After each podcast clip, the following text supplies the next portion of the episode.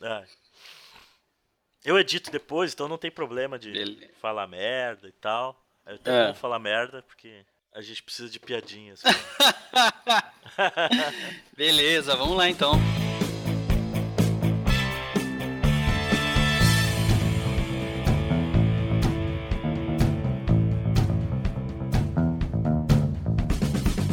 Olá, pessoas! Eu sou o João Montanha Dória E eu sou o André Regolin. e este é o Nicho.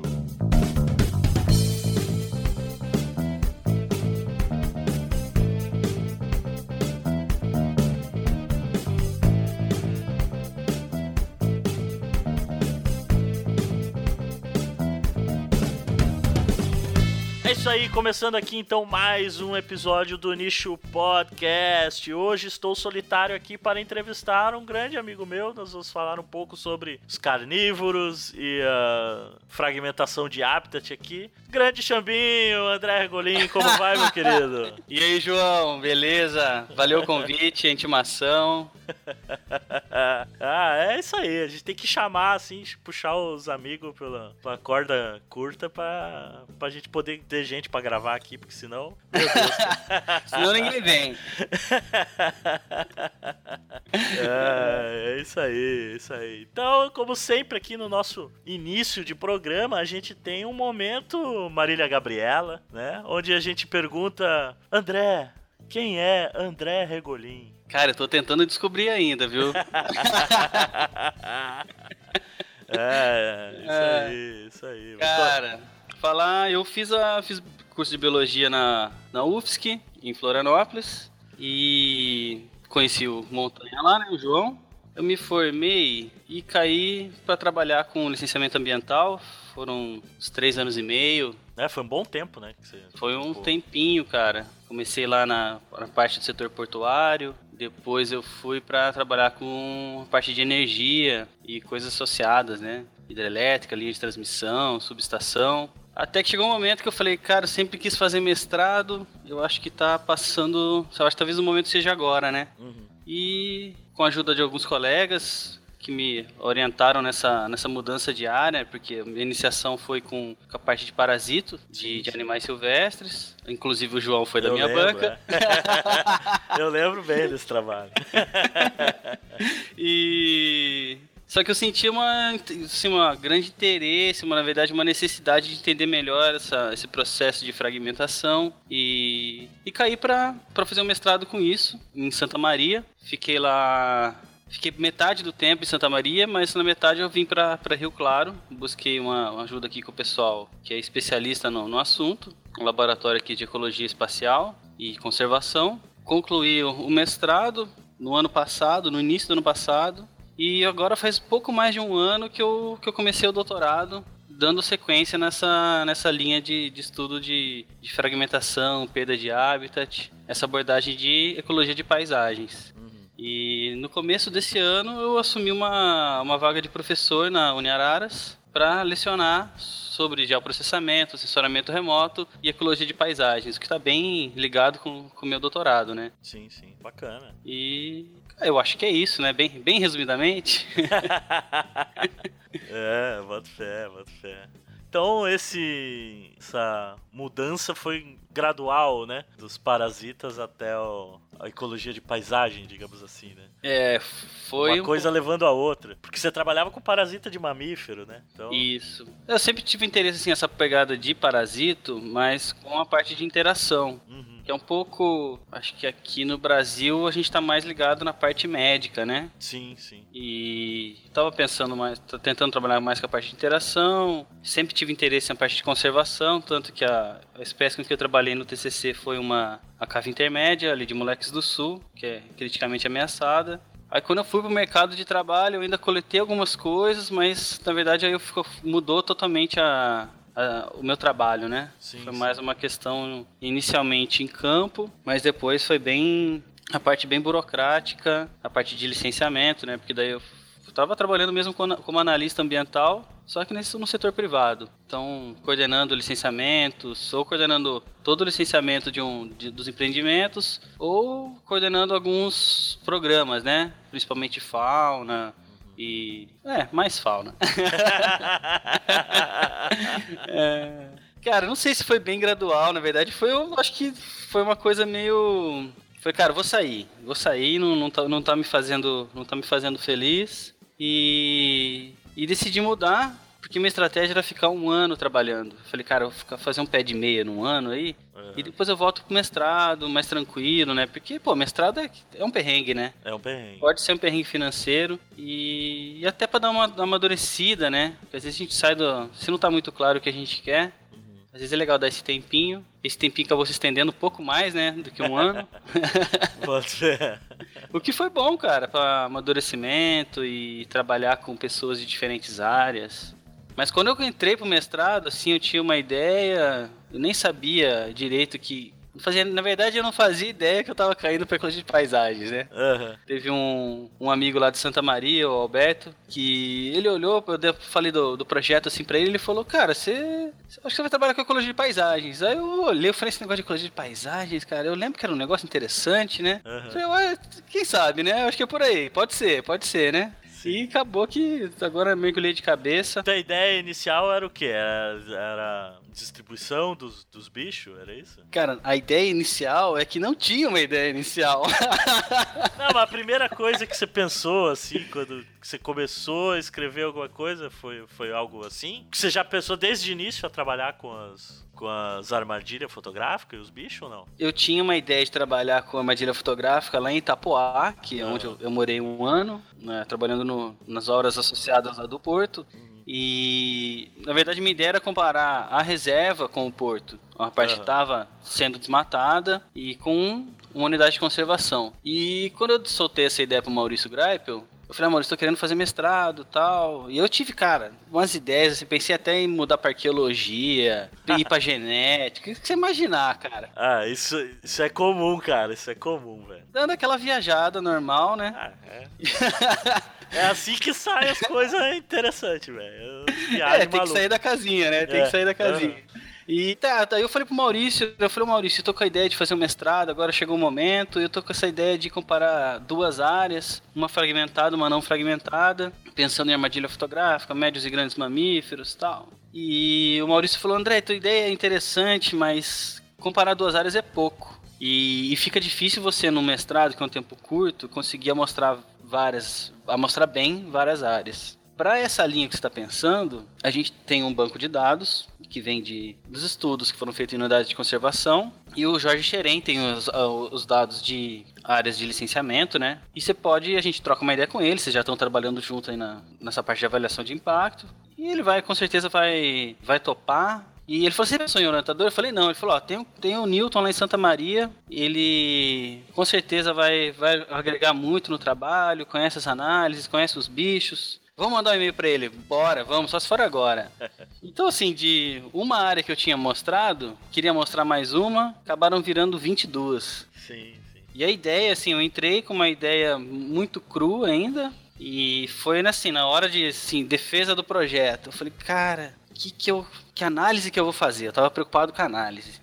Aí junto o pessoal do doutorado lá, o, o, Alberto, de esse Alberto que falou de ecologia de paisagens e o Jonas. Aí eu olhei pra eles, cara, que análise que eu vou usar aqui? Aí o Beto olhou para mim e falou assim: "Tá, cara, mas qual é que é a tua pergunta?" Aí eu falei um negócio meio geral assim. Aí ele olhou e falou: "Cara, você não tem uma pergunta. Vai para casa e estuda."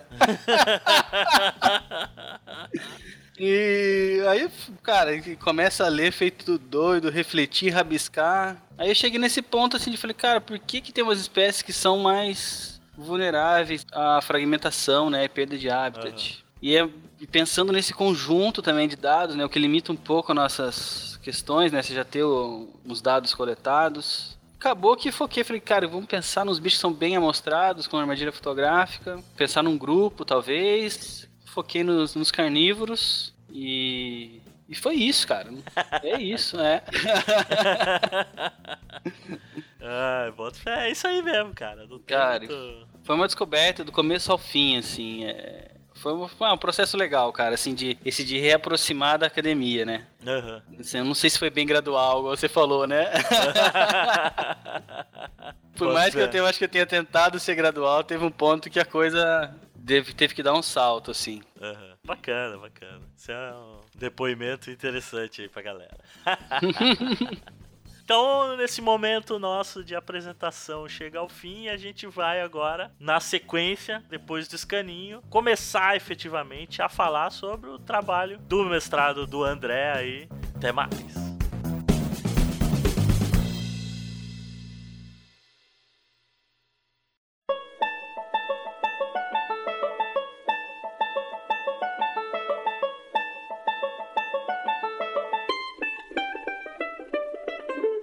É isso aí, galera, chegando aqui para mais um escaninho do Nicho Podcast, aquele momento aqui onde a gente deixa os nossos recadinhos para você. Lembrando sempre para vocês seguirem a gente lá no Facebook, curtam a nossa página facebook.com/barra Nicho Podcast, curtam também a página da Explora Magazine, nossa parceira aqui desde sempre, facebook.com/barra Explora Magazine. No Twitter você acha o Nicho Podcast em arroba o Nicho Podcast e a minha pessoa João Montanha Dória em arroba história. Sigam lá, interajam com a gente, vai ser bem legal. Sigam também o Chuck, nosso querido Chuck, lá no Instagram, EdsonChuck. Ele sempre posta fotos bem legais e vai voltar da viagem que ele tá fazendo agora com muitas fotos iradas, tenho certeza. Isso tudo, todas essas informações, esses links você acha lá no nosso site, onishpodcast.wordpress.com. Lá você vai achar todas as informações para assinar o nosso feed em feeds.feedburner.com/unicho, assim como todas as informações informações para você seguir a gente lá pelo iTunes, assinar o nosso feed pelo iTunes, entre lá, deixe sua avaliação. Pra gente é sempre importante estar tá divulgando lá na iTunes Store, que é uma grande, grande central de podcasts aí no mundo. Você pode escutar nossos episódios também pelo YouTube, então entre lá no YouTube, siga o nosso canal, você vai ficar por dentro de tudo.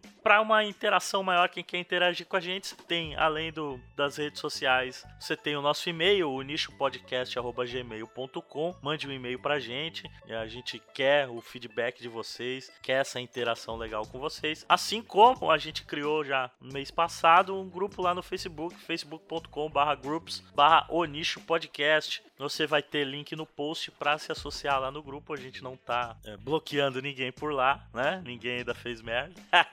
Mas tem pouca gente, entre lá. É um meio mais fácil de você ter acesso aos nossos posts. Eu criei essa semana agora uma, uma enquete lá no grupo pra gente ter ideia de quais os temas pro micro nicho que vocês querem que a gente aborde aqui. Então é um, um meio mais democrático da gente escolher o que, que a gente vai então tá falando para vocês aqui aqui atendendo os seus pedidos. E uma novidade que a gente tem aí, que é algo que já está maturando há um bom tempo aí na cabeça da gente, uma forma da gente poder estar tá melhorando cada vez mais o nosso podcast, o nosso serviço para vocês, é exatamente o nosso financiamento recorrente. A gente criou uma campanha lá no Apoia-se, né? apoia.se barra o nicho podcast. Os links estão no post. E o que é um financiamento recorrente? É um financiamento coletivo que funciona numa, numa base em que todo mês você contribui com o valor da sua preferência. A partir de um real, você pode contribuir com a gente, apoiar o nosso trabalho aqui para que a gente possa melhorar cada vez mais o nosso conteúdo. Como é que funciona? Ele funciona à base de metas que são coletivas. Então, com o apoio de todo mundo, vai somando até atingir algumas metas. Essas metas correspondem a uma promessa que a gente tem aqui do nicho com vocês, seja de manter o podcast mensal garantido todo mês sem falhar nenhum, que a gente já vem mantendo por aqui, até passar a ter dois episódios por mês, três e até passar a ser semanal para vocês. A gente está pensando em outras metas também, de repente um texto mensal, coisa que eu gosto de fazer, né? Então ainda tá mutável, a gente quer o feedback de vocês, do que, que vocês teriam interesse até de, de incluir como metas. E a gente tem recompensas individuais para cada um, uma das categorias de apoiadores que a gente, que a gente criou. Desde um simples muito obrigado pelo seu apoio até você poder participar de episódios aqui com a gente, gravar o escaninho com a gente, né? Mandar mensagens que com certeza vão ser é, tocadas aqui no escaninho, sem contar o tradicional nome no post e o nosso agradecimento nos episódios para quem contribui, quem apoia o nosso trabalho, né? Ah, então não deixe de conferir lá em apoia.se barra o nicho podcast. A gente tem um texto explicando o que, que é, como é que funciona funciona direitinho. Eu vou fazer, não, não terminei ainda, mas eu vou fazer e vou atualizar lá um videozinho explicando melhor essa parte do financiamento coletivo, explicando as metas, explicando as recompensas para vocês. E a gente tá aí abrindo então um leque para quem quer nos apoiar não só com download, não só com escutando, não só divulgando aí, mas uh, apoiando a gente com um valor simbólico, realmente para que a gente possa então nos dedicar cada vez mais a, a esse projeto que eu tanto gosto de fazer. Me dá muita felicidade estar tá fazendo esse trabalho para vocês aqui. É isso aí. Fiquem agora com o episódio com o André, que tá bem bacana. Vamos estar tá falando aí dos mamíferos aí, da fragmentação florestal. Um grande abraço e até mais.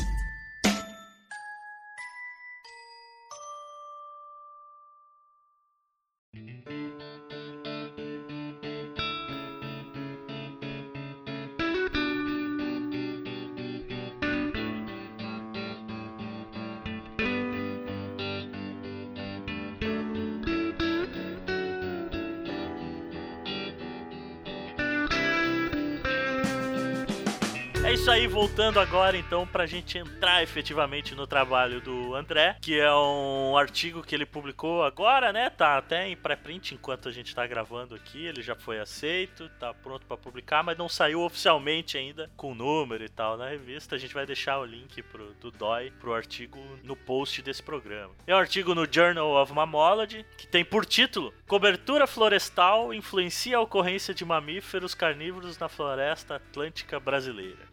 É isso, né? Que seria a tradução? É, exatamente. É, por aí, né? algo, algo nesse sentido. É, é uma afirmativa. Eu, quando eu comecei a ler influencia, eu pensei numa pergunta, mas não tem interrogação, né? É... Podia ser uma pergunta o título, hein? Dizem que são os menos citados, né? Não sei. É, Enfim. eu acho que dar, título pra, pra artigo é uma habilidade meio rara, né? Bons títulos, né? É, é difícil, né, cara? É, esse aí não fui eu que dei, não.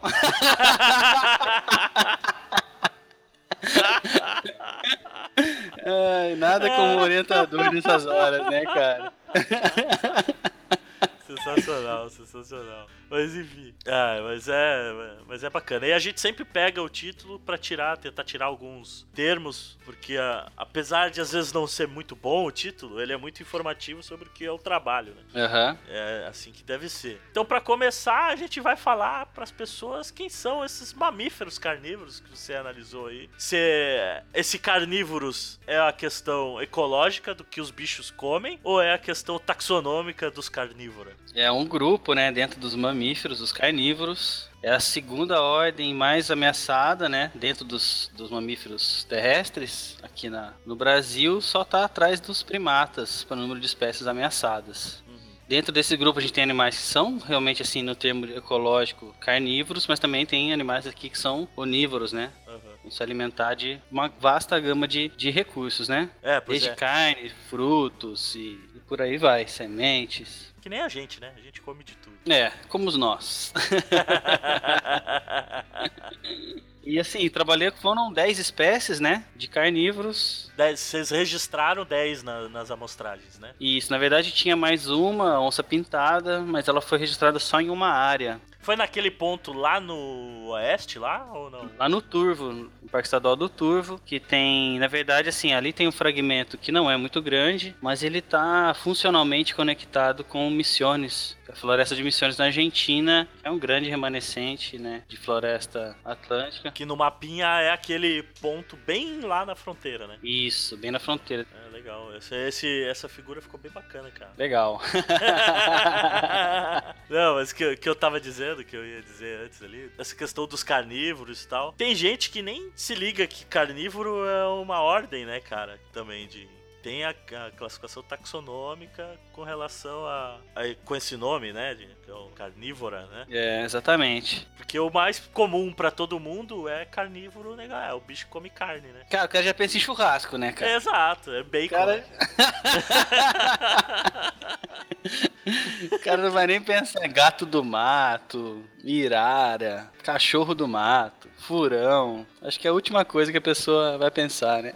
Sim, sim. Mas então, são esses animais, né, que, com os quais eu trabalhei. São metade são gatos, né? Aham. São duas espécies de, de puma, três de dos leo- leopardos, uma de irara, uma de furão, o coati e uma mão pelada. Massa. É uns bichos bonitos, né, cara? Isso eu nunca me canso de ver as fotos e tal. Megafauna carismática. Exato, exato.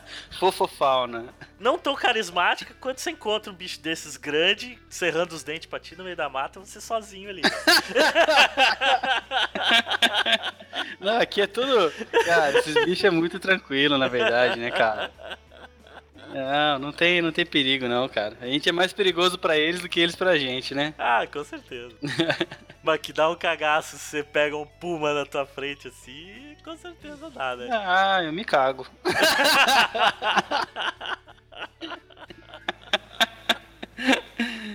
E aí também, esse é o primeiro ponto. De floresta atlântica, né? Que seria ah, um outro termo, a gente já falou no- em outros episódios, principalmente o episódio com a Kika lá, no nosso episódio número 3, faz tempo já, mais de ano.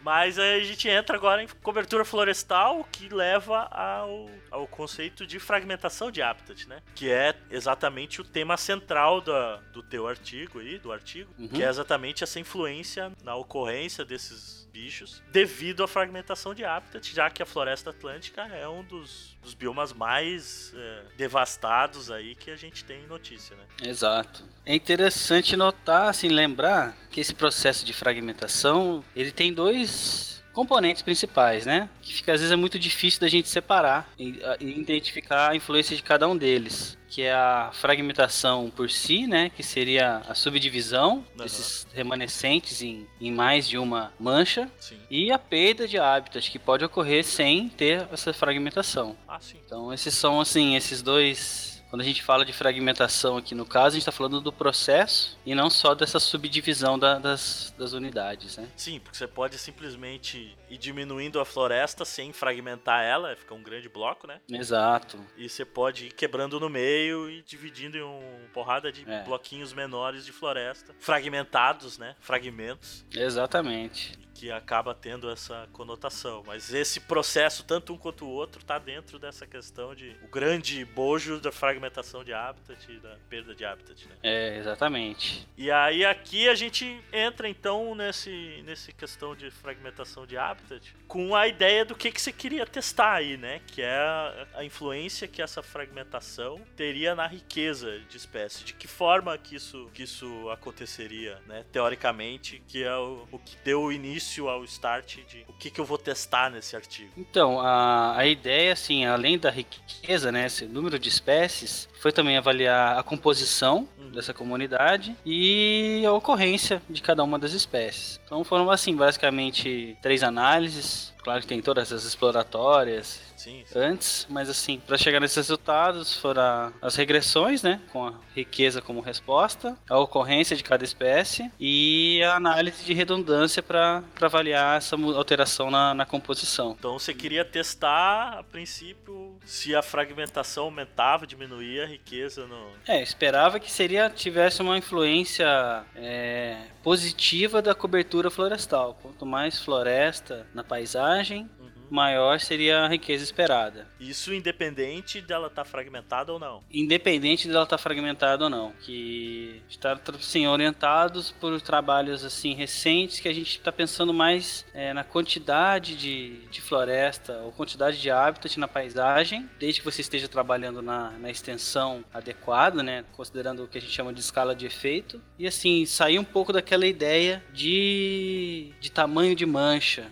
Ou distância entre manchas. A gente está passando por um. A gente sofreu muita influência, né, nos estudos de fragmentação, dessa da ideia da, da teoria de biogeografia de ilhas. Sim, sim. Foi a, a base, né, do desenvolvimento dessas análises sobre fragmentação de habitat em ambiente terrestre, né? Sim, mas assim, né, é, é muito. É, é diferente, os animais não estão presos, né, nessas manchas. Sim, o bicho anda pelo campo, né? É, esses bichos principalmente, né? E assim, e tem uma resposta de acordo com a matriz também. Que assim, essa parte matriz é a parte da, da paisagem que seria o não habitat, ou a parte que é mais inóspita à ocorrência, na né? parte alterada Sim. da essa classe, né? Que é alterada. O que virou lavoura, o que virou estrada, o que virou. Silvicultura, entre outras. Tem duas definições de matriz. Essa é uma, a outra seria a classe que é que predomina na paisagem. Mas a gente está seguindo a, a, primeira definição. Só. Então, assim, a gente está pensando, orientado nesse trabalho da dessa hipótese da quantidade de habitat, que foi publicado em 2013, uma pesquisadora chamada Lenore Farrig, é, eu me orientei e falei, não, o que, tá, que interessa para essas espécies é a quantidade de, de floresta, que são espécies florestais, uhum na paisagem, então esperava que a riqueza fosse positivamente relacionada com, com isso. Sim, quanto maior, mais floresta tiver ali, é. mais bicho vai ter. Independente assim, da configuração, né? Uhum. Que ela tem ali na paisagem. Tava pensando mesmo na composição da, da, da paisagem, uhum. quantidade de floresta. Independente se é um fragmento gigante ou se é dezenas de fragmentos menores. Exatamente. Uhum. E aí, pela questão desses bichos, né? São bichos que terrestres, são andas, se locomovem bastante, né? Dentro da área de vida deles, né? Afinal, eles vão, geralmente, são, são caçadores, então eles têm que ir atrás de onde está a comida, as presas e tal. É, eles têm uma área de vida relativamente grande, né? Algumas sim, né? Uhum. Puma, é... mas esse é um ponto que eu, foi uma primeira dificuldade, né? Que foi obter valores de área de vida para esses animais. Poucos estudos. Poucos estudos, tem uma grande. É, é muito difícil, né? Assim, a parte de ecologia do, do movimento é um, eu acho que é um grande desafio, tem muita lacuna ainda. É complicado de fazer também, né? É. Ah, por exemplo, pensar na Irara, tinha, tinha um estudo, pegaram dois animais, um o rádio quebrou, o outro bicho andou muito. Aí, assim, não é o padrão, né, pra espécie. São como é que a gente vai partir de um indivíduo generalizar para toda espécie, né? Sim, sim, é complicado. Então, assim, foi assim esse primeiro, primeiro desafio, né? Obter essa, essa área de vida para a gente saber se a gente estava trabalhando na, nas extensões adequadas, né? Sim. Eu pergunto isso porque pensando na, nos fragmentos e tal, como esses bichos se locomovem entre fragmentos, toda aquela questão do efeito de borda que tem na floresta, que é mais a ver com a vegetação do que com, com a fauna em si, né? De que forma esse efeito de borda influenciaria esses bichos, já que, pelo que você falou, a tendência agora é verificar que é mais importante a quantidade de floresta do que o a próprio tamanho do fragmento, e nesse caso, o efeito de borda borda seria independente, porque você pode ter milhares de fragmentos pequenininhos, onde tudo é borda, né? Uhum. Ou um fragmento grandão, onde a borda é pequenininha, perto do, da outra conformação, né? Para esse grupo, eu esperar, eu espero que assim que a influência de um, de um efeito de borda, né? A borda que é essa transição abrupta entre duas unidades da paisagem, é, que tem essa borda tem modificações abióticas e bióticas. É, eu espero que esse grupo seja pouco influenciado por isso. Uhum. Mas tem outros grupos que, que vão ser. Por exemplo, sei lá, aves, pequenos mamíferos, né? Sim, pequenos sim, mamíferos. Sim. Tem a questão toda fisiológica, né? Na borda tem uma condição é, abiótica que é totalmente diferente do, do interior. Tem maior variação de temperatura. Mas quando a gente está pensando nessa, pensando em modelar, essa modelagem de habitat para essas espécies, a gente tem que pensar o que que essa espécie, pensar na história natural dela, né? O que, que ela usa do ambiente. O que ela né? usa nesse ponto. Sim, tô pensando como quantidade de floresta como uma medida mais importante. Claro que tem influência de outros elementos da, da paisagem. Uhum. Pode pensar na questão da, da matriz, que cada matriz vai ter um. Essa borda vai, vai ter um, um, contraste diferente. Sim, sim. Se é em relação a uma silvicultura, se é uma relação a cana, cultivos como laranja, café. É esperado um, um valor de contraste entre essas unidades de, que formam a paisagem, que esse contraste seja diferente para cada um dessas, desses tipos de uso do solo, né?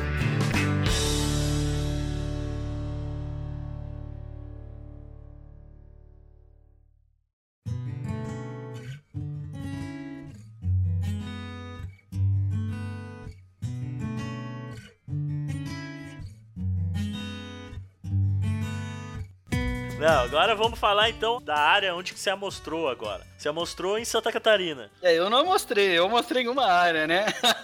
Não, sim, mas o, o trabalho tem amostragens em Santa Catarina. Isso, Esse é um são- ponto também do, do bagulho. São 22 zonas de amostragem. São 22, 20 em Santa Catarina e duas no Rio Grande do Sul, mais na divisa, né? É, bem pertinho ali, né? Bem pertinho. fronteira. E tem diferentes níveis de fragmentação. É tudo, todas essas zonas é, são em parques ou zonas, unidades de conservação ou tem fragmentos de em zona privada e tal? É, tem tanto em unidade de conservação, principalmente essas áreas que estão mais para o leste do estado são unidades de conservação, Aham. mas a gente tem alguns dados que vieram de, de empreendimentos, de programas de monitoramento da fauna, aham, De consultorias e tal. de consultoria, principalmente ali na região oeste do estado, que tem esses dados que não são de unidade de conservação. E aí eu acho legal falar como que foi feita essa amostragem, que é com a armadilha fotográfica, né? É, que pra muita gente é um, um método que é desconhecido, assim, porque não é tão. não é muito pop de, de ver. Até hoje até você já tem reportagem do Globo Repórter, coisa assim que mostra os caras com as armadilhas e tal. Mas é um, um tipo de trabalho que não é comumente o que a galera associa pra um trabalho de campo do- de biólogo, assim, né? Você,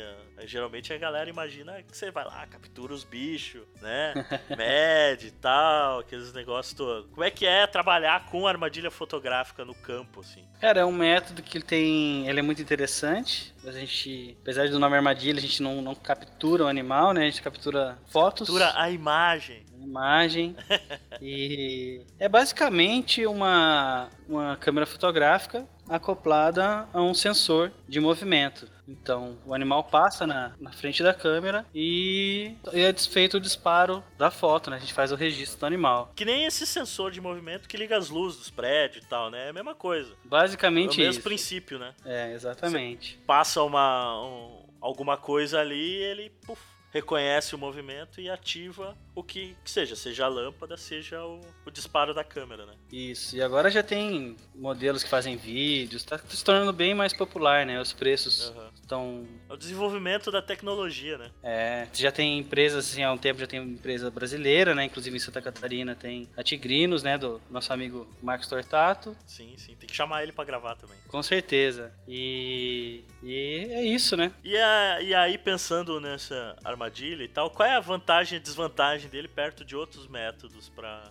trabalhar com, com esses animais maiores, assim? Um, Entendi. eu acho que é a quantidade de amostragem que você consegue fazer, né? Sim, é, você consegue ter lá uma amostragem remota, né? Aham. O que seria desvantagem? Acho que tem as vantagens ainda. Tem vários. Consegue registrar vários animais, né? Complementar outros métodos de amostragem, por exemplo, investigação por vestígios, como pegadas e fezes. aham. Ah, desvantagem, cara. O equipamento raramente não dá algum defeito, né? No funcionamento. É, infelizmente. Sempre dá pau, né, cara? Sim, você pode perder o equipamento para pessoas caçadores ou gente que lá que não. Às vezes não sabe o que que é, acha que está sendo vigiado, Sim. né? Aham. Então você tem essa limitação, às vezes, também onde está lá, ter aquele lugar adequado, encontrar assim, essas condições, que seja seguro, um bom lugar onde você espera que os animais passem. Na verdade, eu vejo mais vantagens do que desvantagens, né? Sim. É, a maior desvantagem é o é ele dar pau, né? E você tem que mandar arrumar, você perde aquele tempo que você deixou o equipamento no campo e perdeu o equipamento, né? Que é, apesar de ter barateado o preço, não é, não é barato, né? Você comprar uma, uma É. armadilha, né? Com certeza, não é tão barato e você conseguir recurso para isso, né? Uhum. Tá, atualmente tá, tá mais difícil. Complicado, né? Com certeza. É, mas é. Uma outra coisa que eu acho bacana, como é que é esse processo de ir lá? Porque isso é uma vantagem grande dele, que você vai no campo uma vez pra botar o equipamento e vai outra pra pegar ele de volta, né? Quanto tempo, em geral, que consegue deixar direto no campo a armadilha funcionando? Entendi. Uma É, semana, um mês? Não, um mês dá tranquilo. É? Um mês, dois meses. Depende do equipamento que você tem em mão, né? Aham, Se é um da equipamento que é, se é um equipamento que, que usa flecha, a bateria vai descarregar mais fácil. Depende o- a configuração que você coloca. Se você coloca ele mais sensível, ele vai trabalhar mais, vai descarregar mais rápido. Uhum. Se você coloca para fazer a configuração para ele trabalhar durante todo 24 horas, Então ele vai registrar bicho tanto de dia quanto de noite. Então, dependendo do grupo que você está trabalhando, se eu estou interessado numa espécie que é, que é noturna, eu vou Pra trabalhar só de noite. programar só isso, só à noite. Aí tudo que passar de dia ele não vai registrar. Exatamente. Ah, legal isso. É, e você tem que sim conseguir chegar no ponto, né? Porque às vezes a gente olha e fala, ah, você vê aquele fragmento e fala, ah, eu vou mostrar aqui no meio, né? É,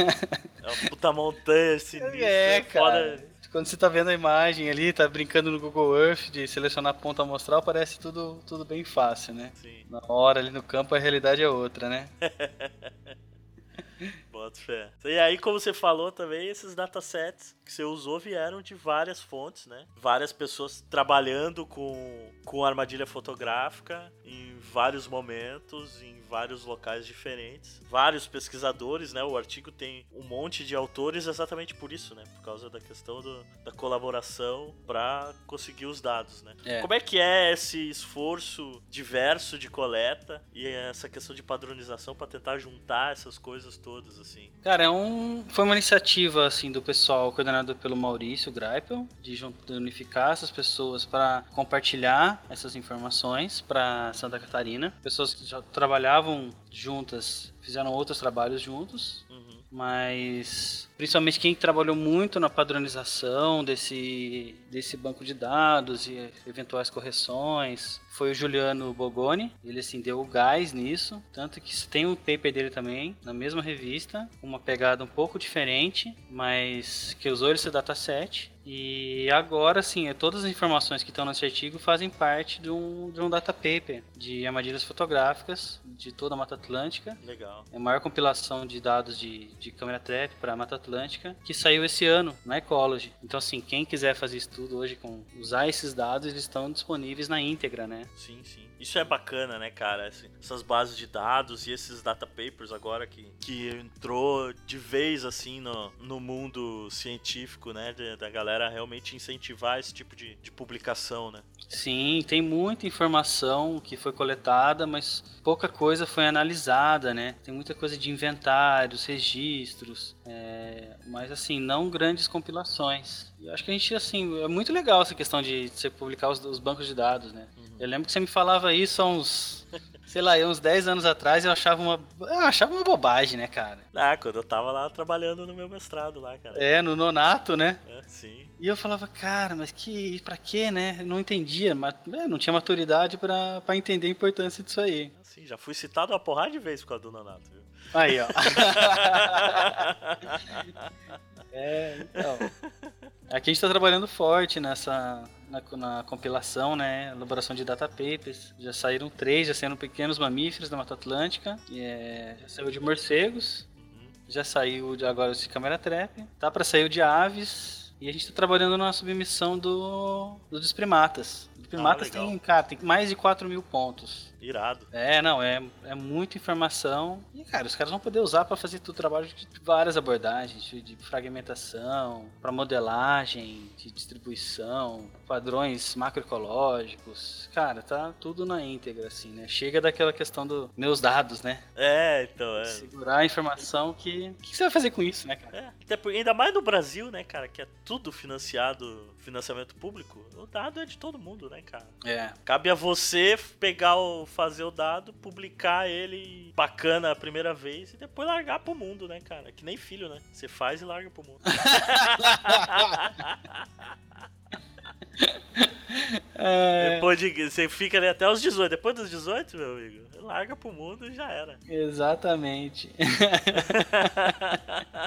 é, tem alguns que vão um pouquinho mais, né? É, eu sei. É, isso aí. Massa. Mas é legal, cara. Essa questão que você falou de vários autores é um, é um desafio, né? Gerenciar essa coisa toda, Ah. pegar a contribuição de todo mundo. Cada um tem, um, né? Cada um tem sua vida pra tocar. É foda, é foda gerenciar isso. Cara, ainda Cara. aprendendo ainda, né? Acho que essa questão da, de lidar com as pessoas é, o- é um dos pontos mais desafiadores, né? É, eu digo que é por isso que eu fui ser biólogo, né, cara? Pra estudar bicho e planta e coisa e não gente. Mas, mas ilusão, né, cara? O cara tem que lidar com Ilusão, gente, porra, né, Tem pá? que lidar com gente ainda, é foda.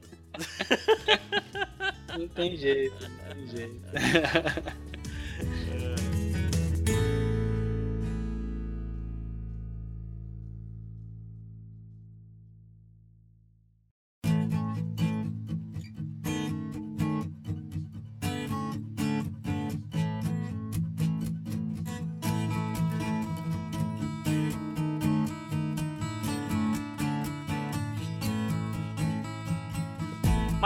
Agora falando então um pouco sobre os resultados do, do trabalho em si, a gente já falou como é que ele foi pensado, como é que ele foi é, compilado, esses dados, essas informações todas. Né? A gente falou um pouco das espécies que, que você encontrou nessas amostragens. E agora a gente vai falar então da, das respostas que você encontrou pensando nesse grupo. Né? Ah, você divide no trabalho, bem bacana, as respostas esperadas que você tinha em três grandes grandes grupos. Isso. Né? Quais são esses grupos de, de resposta que você esperava encontrar para os bichos no trabalho? Então, além da riqueza, separei em três, esses três grupos, né? Pensando em, em relação ao uso de habitat. A primeira seriam as espécies mais generalistas, cachorro do mato e o gato mourisco. Uhum. É, elas esperavam resposta assim, não esperavam que elas respondessem, tivesse uma resposta à quantidade de floresta ou cobertura florestal, por serem generalistas, e foi o resultado que a gente obteve, né? Realmente elas não. O resultado, o modelo nulo explicou tanto quanto a cobertura florestal. Sim, é, sim. Tivemos o segundo grupo, que são aquelas espécies preferencialmente florestais, que fazem uso predominante de, do ambiente florestal, que seria o gato do mato pequeno, Pardos gutulus, o gato do mato grande, a jaguatirica, a irara e o leão baio, ou puma, leão da montanha. Uhum. Isso. Saída pela esquerda.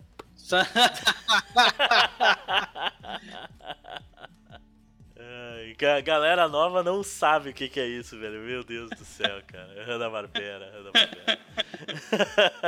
Eu adorava o Leão da Montanha, cara. Adorava o Leão da Montanha.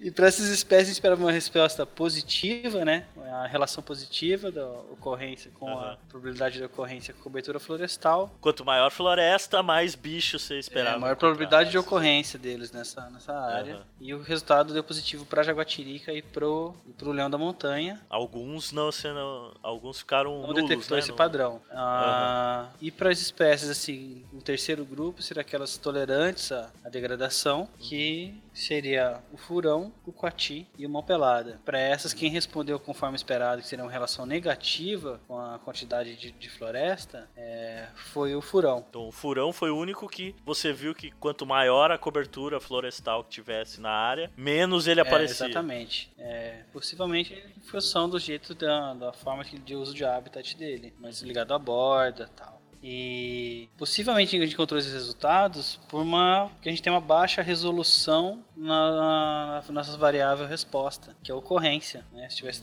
trabalhando com outra, algo mais fino, é, uma abundância relativa corrigida pela detecção, algum modelo de ocupação, esses resultados seriam, seriam assim, seriam diferentes, né? Você estava trabalhando só com ocorrência pura, tem, não tem. É isso. isso. Tá ou não tá? Então achou uma vez o bicho é. naquele ponto, tem. Achou 38 vezes, o bicho tem também isso. igual. A gente fez isso porque assim, os métodos não. A gente não tinha uma padronização, né, nos métodos função de esforço amostral, função da, da distribuição dessas armadilhas né? nas paisagens. Os estudos tiveram diferentes finalidades, né? Sim. Então sim. foi uma limitação. É, isso sempre é uma limitação quando a gente pensa em dataset de várias fontes, é. né? Um banco de dados e tal. Sim. Isso é um negócio que a gente penou bastante no Também, é encontrar uma forma de mesclar todas essas informações, né? De amostragens distintas, diferentes, é. até mesmo junção de dado diferente uhum. que a galera tem e não tem mais o individual de cada amostrador e tal. É complicado isso mesmo. A gente acaba é, indo pelo custo-benefício, né? Exato. Ah, é aquilo que dá para fazer com uma confiabilidade suficiente. Né? E no tempo que a gente tem também, o mestrado é, sim, cara, é sim. muito Pô. curto, né?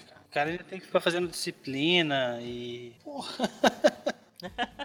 É verdade, é complicado mesmo, cara. É. Então, dos três grupos que você tinha ali, as espécies generalistas, que para eles esses bichos tanto faz se tem floresta, não tem floresta, quantidade de floresta, os bichos estão por tudo. É, nesse nesse conjunto que eu encontrei, né? Porque a gente tem ali sim, um sim, gradiente sim. que vai dos 20% até 98%. Então, assim, uhum. se tiver menos de 20%, então fica difícil a gente generalizar e dizer que, que os bichos estão não estão ligados, né? Não tem essa dependência. Sim, sim, sim. Generalista generalista nesse caso específico. Em relação ao uso de habitat. Né? Tem que ter floresta de qualquer É, jeito, são né? espécies. Não é um bicho de campo, Isso. né? É diferente o bicho que é de campo. Que aí em floresta ele não vai entrar nada. Mas ele não tem uma influência tão grande dessa fragmentação e tal. Isso. A princípio seria uma resposta absolutamente nula. Tanto faz, né? Um ou outro. Isso. Se tem mais floresta, se tem menos floresta, os bichos vão estar ali do mesmo jeito. É. Nessa resolução de resposta, né? Presença, Sim, ausência. sim. E esses você encontrou a resposta que você esperava. É, era nulo o que eu esperava. Nos, nos generalistas, né? Exato. O que mudou do esperado foi nos outros, né? Mais ou menos metade das espécies, né? Mais ou menos metade ali deu a resposta esperada e outras não. Aí o não esperado é exatamente isso. É como se eles estavam se comportando nesse teu os resultados como uma- generalista. É, diferente do que a gente tinha previsto. Mas todos eram é, generalista no sentido de que ah, a, tolerante à fragmentação, é, o resultado não esperado que você encontrou é que indifere se tem ou não maior cobertura florestal, ou não, você teve alguma que deu o resultado contrário de que você esperava que ela diminuísse com a maior cobertura florestal e você viu que ela aumentava a ocorrência quanto maior a cobertura florestal. Não, né? Não, não, foi só ou, ou encontrei o resultado esperado, uma relação positiva, ou no caso, ou negativa no caso do, do furão. Aham. Mas se não era o esperado, era nulo. Era o nulo, é. Aham. Massa, massa. Então a gente teve esses três grupos, tal, as espécies que preferem a floresta, que aumentaram a ocorrência com a- uma- o aumento da cobertura florestal, e aquelas que se mostraram tolerantes à fragmentação, que preferem um ambiente mais fragmentado, digamos assim, Uhum. que tem uma ocorrência menor com a maior cobertura florestal, né? Que como você falou, no caso do furão, seria uma questão de que é um bicho mais ligado à borda do que ao interior mesmo da floresta, né? Exato. E o que eu acho muito legal a análise de redundância é que ela resume bem, né, esses padrões encontrados para as 10 espécies. Uhum, Você tem naquele primeiro eixo mais ligado à cobertura florestal, né? uhum. Ficou legal porque assim, para um lado ficou o que seria a quantidade de habitat e para no mesmo sentido, só que na direção oposta, as medidas de, de fragmentação. Uhum. E já no segundo eixo você teve mais medidas de medidas de fragmentação, no caso da densidade de mancha, e um pouquinho também em relação à heterogeneidade. E assim, a resposta das espécies ficou muito legal, né? Jaguatirica, Sim, o sim. leão baio e, a- e o leopardus vide, bem ligados associados à floresta. O gato do mato já numa associação menor, mas você vê que ele tem uma tendência, né? A ter uma relação com a floresta. Por outro lado, completamente diferente o, furão e espécies mais generalistas ficaram mais ligadas à questão de heterogeneidade. Sim, sim. É, essa análise que você tá falando, pra quem tá com o paper aberto e vai olhar, é aquele gráficozinho que tem as setinhas, né? isso, cara. no- nos dois eixos, que é uma análise realmente bem legal para esse tipo de coisa de, de distribuição, assim, que você quer ver grupamentos de respostas Multivariadas, de, né? De, de, de bichos ao ambiente e tal, essa, essa conexão. Esse é um- uma análise bem legal mesmo de fazer. É. Tem modelos agora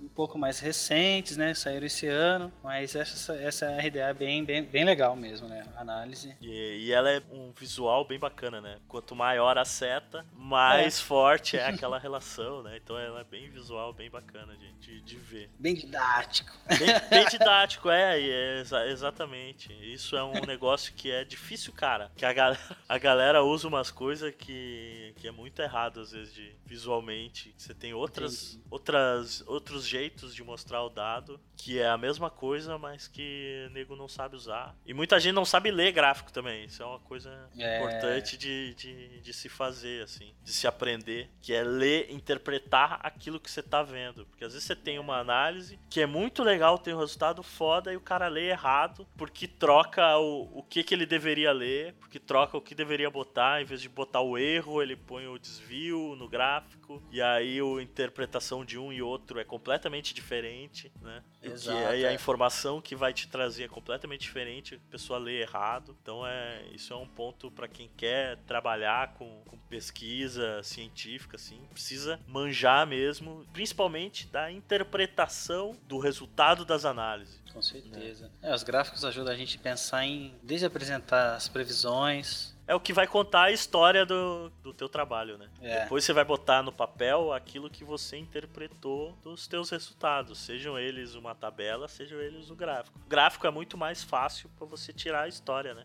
Daquilo que você tá interpretando, vendo ali. É, é um dos primeiros filtros, acho que as pessoas pegam paper, né? O artigo, dá aquela olhadinha no título, palavra-chave, lê o resumo. Dá uma olhada nas Fez Me figuras. interessou, dá uma olhada nas figuras. Até pensou, não, agora eu vou ler. É, por aí mesmo. E aí, aqui a gente tem então essa questão do- dos resultados. Essas discrepâncias que você encontrou entre o que você esperava, né? da- Das espécies que iam estar em cada grupo, das respostas que elas iam ter, baseado no, no modo de vida delas e o, e o que, que você encontrou. Essas espécies que não responderam aquilo que você imaginava. É, o que, que você pode tirar desse resultado? Isso é uma questão de que a gente, na verdade, não entende totalmente como que esses bichos vivem. Então aquela resposta esperada, na verdade, ela não é tão correta assim que a gente, que a gente teria. Ou isso é um- uma questão mais de amostragem mesmo do que de uma interpretação errada do modo de vida dos bichos. Tem uma questão de a resolução dessa resposta, né? Aham. Que sendo uma coisa mais grosseira, né? Trabalhando concorrência. Uhum. Ah, mas também, assim, acho que para os pequenos ali, os gatos pequenos, a gente tem uma, uma lacuna, talvez, de conhecimento do, do uso de habitat dessas espécies, né? Uhum. Então, esperava, por exemplo, que o tigrinos, o tigrinos agora o gutulus, fosse bem associado com cobertura florestal, mas não, não foi. E se for pensar mesmo, pô, o bicho tá ocorrendo na restinga também, né? Aham. áreas abertas, então acho que falta tem algumas lacunas de conhecimento sobre a história natural dessas espécies, né? Que uma espécie ou outra pode realmente estar, na verdade, classificada a priori num grupo equivocado, né? É, na verdade é que tem variações regionais das respostas, né, das Aham. espécies. Os padrões que a gente vai encontrar aqui em São Paulo, por exemplo, ou que encontraram, por exemplo, a Gabriela Beca fez um, um trabalho com nos canaviais, né, com os fragmentos florestais envoltos por canaviais e tem padrões diferentes para cá. Aham. Então a realidade que tem aí para Santa Catarina tem essa questão local, né? Sim. cultura local. Por exemplo, o puma foi bem associado com floresta, mas eu acho que não é uma questão de uso de habitat, é porque o bicho está sendo perseguido fora das unidades de conservação. Aham. Os gatos, tem evidências lá no Paraná que os bichos fazem, fazem uso de, da matriz, se alimentando muito de, de rato, rato doméstico. Aham. Quase metade da dieta do, do gato do Gutulus foi encontrado animais, esses ratos domésticos, e um terço da dieta do, do vide. Então, assim, Indicaria que o bicho tá em área limite. Tá e- fazendo uso da, da matriz para complementar, a pra obter recurso, né? Aham. É, e algumas espécies ainda, sim, é difícil da gente ter conhecimento sobre uso de habitat, movimentação. Eu acredito que tem gente que tem esses dados, mas ainda está trabalhando nos manuscritos, né? Sim. Mas para algumas espécies a coisa ficou bem legal, assim.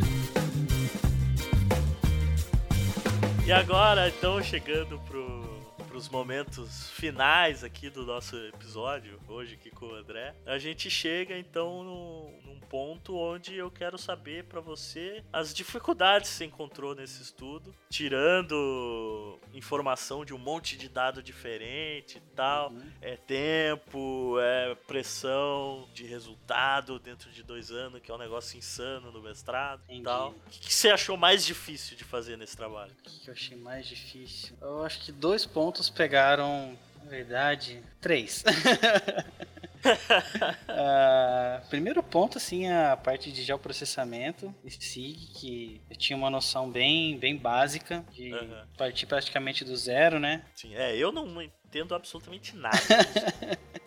Entende, um Já pouco tentei entende. mexer e tal. Não, eu entendo o conceito, mas como fazer, eu não tenho a menor ideia de como usar os programas, os negócios. Entendi. É, esse foi o primeiro desafio, assim, né? Pegar essas coordenadas e corrigir, né? Porque muitas tiveram que ser feitas corre- correções e padronizações. Como? Mapeei a área que tinha coordenada errada, eu mapeei uma área que não precisava. ah, velho, isso, meu Deus, cara. É nego que não põe datum. Eu, eu li teu artigo, li o artigo ali e tava todos os negócios. Ah, com o datum tal. Eu falo, meu Deus, um artigo que põe o datum pra dizer das coordenadas, cara.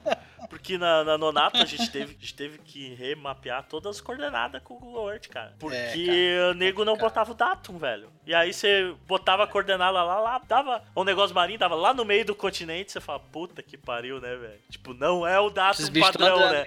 É um outro datum maluco qualquer. Vamos lá e vamos pegar. Onde é que é? Cadê o mapa do, do artigo? Vamos lá e pega é, o ponto, Ou, ou erro de digitação, né? Porque as pessoas adotam as coordenadas, mas nunca inserem no, no SIG. Então, então assim, essa parte de foi um desafio, mas eu acabei gostando muito, né? Entrei de cabeça. A parte de análise de dados foi outro ponto bem, bem difícil. Aprender a usar o R, aprender as análises. Eu sempre tive muita dificuldade com, com a parte de estatística. É, é um negócio que a gente imagina. Então, é outra coisa, né? Além de achar que não vai precisar tratar com gente, é que, ah, biologia não vou precisar de matemática, né, cara? Aí chega na ecologia e é matemática pura. muita matemática, muita estatística. Mas assim, ainda bem que eu, aqui, aqui em Rio Claro encontrei pessoas que me ajudaram muito, né? Aí no, no trabalho quem ajudou bastante foi o Maurício Vancini, que ele é ecólogo, né? Fez a graduação em ecologia, hoje está concluindo o mestrado. E assim, ajudou muito nos primeiros passos com R, é, sugeriu as análises, muito sim, foi muito legal contar com essa, com essa ajuda, né? Assim como para a parte do SIG eu tive ajudas, né? O Alberto, Deus me ajudou com os primeiros passos no, no ArcGIS e cursos no, no INPE, essas coisas todas foram fundamentais. A gente, a gente dá um jeito, né? E pedir ajuda para alguém é sempre importante, cara. Eu acho que a última dificuldade que eu tive foi a redação. Eu trabalhava, quando eu estava fazendo a parte de licenciamento, trabalhando como analista, a gente escreve muito, muito relatório, muito projeto, muita proposta, mas a escrita científica é totalmente diferente, né? Sim, eu tive dificuldade nisso também. Eu achava que eu falava, não, eu escrevo bem, escrevo rápido. Ixi, primeira revisão que eu recebi do, de um dos meus orientadores foi, cara, muda a introdução e muda a discussão. muda tudo. o resto tá bom. Que é o jeito de escrever é complicado. Eu, eu mesmo que eu sempre curti muito de escrever meus, meus contos, histórias, crônicas e tal. Também, cara, escrevo pra caralho. Eu produzia as minhas as minhas correções lá e tal era basicamente assim corta aqui corta aqui corta aqui era cortar coisa porque eu, eu não conseguia ser sucinto tá ligado porque é. aí você vai devagando devagando devagando por um ponto é bom, porque você tá escrevendo bastante coisa ali, né? E depois cortar, beleza, né? Mas por outro lado é foda, porque você precisa ser é. Direto, né? E sucinto no, na escrita científica. E claro, uhum. e às vezes quando você divaga demais, você perde a clareza daquilo que você escreve, né? Com certeza. E agora eu acho que tem um quarto desafio, né, João? Que, assim, a, a motivação de fazer um trabalho desse aí é, é ter um, dar um subsídio para tomador de decisão. Uhum então, assim, logo que eu defendi, eu fui super empolgado lá na, na Fátima e quis apresentar para o pessoal da coordenação de fauna. E falei, cara, eu acho que vai ser legal essas informações chegarem lá. Mas, pô, pensando agora, isso já tem um ano e meio, né? Sim. Um pouquinho mais de um ano e meio. E a gente estava discutindo sobre essas dificuldades de fazer, tentar fazer algo para conservação, mas como é que faz isso para chegar no tomador de decisão, essa informação, né?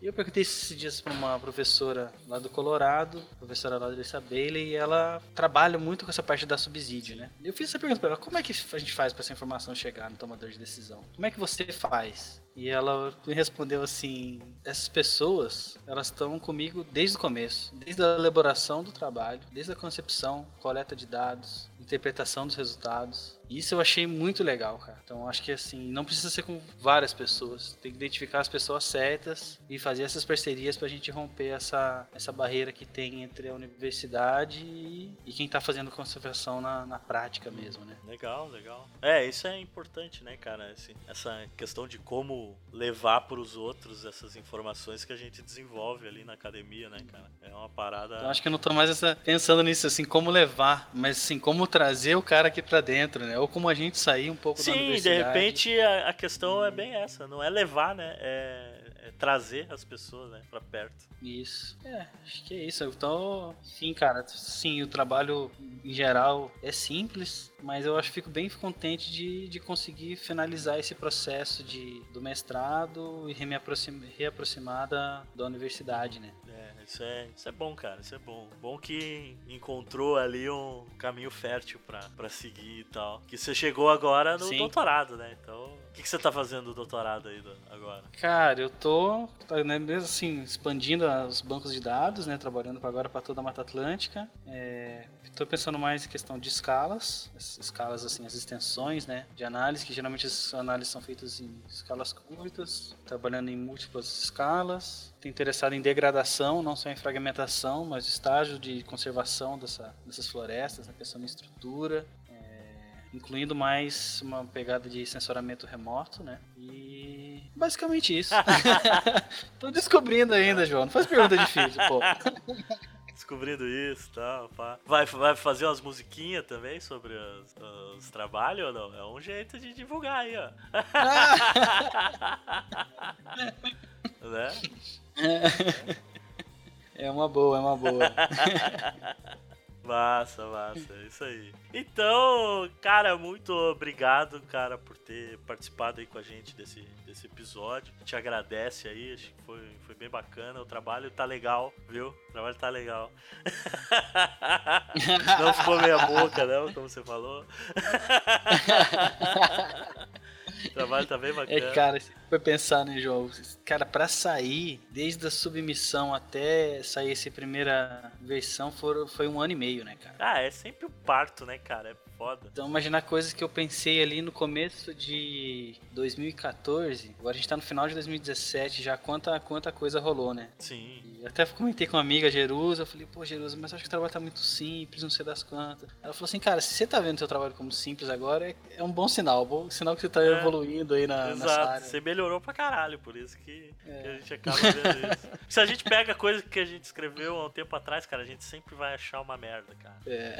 É sempre assim, velho. É a, primeira, é a mesma coisa, pega os episódios de hoje, os episódios lá do início. Meu Deus, cara, que bosta que era eu falando naquele negócio. Mas é isso aí, cara. Valeu pelo, pelo convite. Fiquei bem feliz. Isso aí, né? Parabéns, cara. Acho muito legal o trabalho de vocês. Valeu, cara. E então, com essa final aí positivo até. a gente fica por aqui com mais um episódio do Nicho Podcast. O trabalho do, do André a gente vai deixar aí no, no post para vocês darem uma olhada. E a gente se vê no próximo mês com mais um episódio. Falou até mais! Valeu, até mais, João.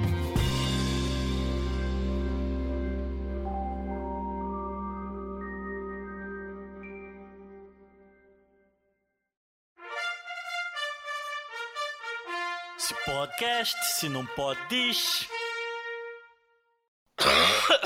ah, caralho, deixa eu tomar Pô, uma eu água. falo demais, né, cara? Pô. Não, mas é, é bom, cara. Você- Você fala demais, velho. Você não fala um terço do que o João falou quando a gente gravou com ele. Que João? o- O, o Alfaia? Ah! Esse fala pra caralho. Caralho, mano. Porra, velho. Tem quase três horas de gravação, cara. Puta que pariu. Não, não- gente tinha- a gente começou, a gente gravou a abertura depois de uma hora de gravação já, porque eu botei pra gravar aquele papo antes, pô, né? Uhum. e o negócio já foi uma hora assim, velho, a gente falando das paradas. Deu um bloco antes da. Eu fiz um bloco com aquilo ali, antes da abertura, antes de começar. O programa já teve um bloco inteiro, uma hora de gravação. Caralho, velho. Que É, isso. é o episódio que a gente menos fala, assim, os outros. Isso que gravou eu, o Chuck, o Tiri e ele, tá ligado? Gravamos em Meu quatro. Deus. Só os que falam pouco, né? Bah! O Chuck tava dormindo. é, Nem. Mas o Tiri, meu Deus, Tiri, Tiri é engraçado. cara. Pena que ele não pôde gravar com a gente, cara. Mas, uma enfim, pena, uma pena. é. Vamos lá então. Ah, meu amor, nosso amor. É assim como o sol derretendo toda a neve dentro de você, dentro de você.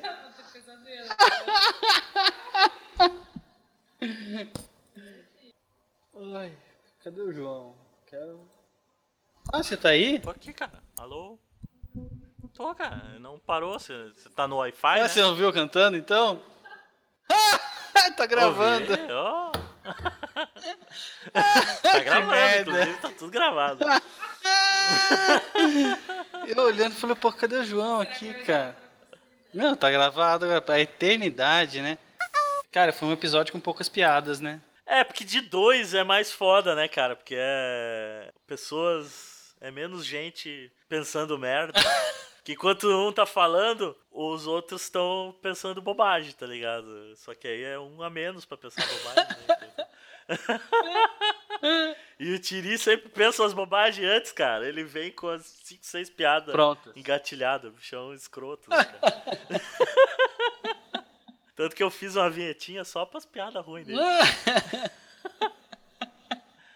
As piadas toscas que só o tio ri. Nossa senhora. É pra ver ou pra comer? É, tem a vinhetinha. Né? É, nesse episódio não vai ter nenhuma. Ah, que pena. Nicho Podcast, onde a biologia é o nosso recurso.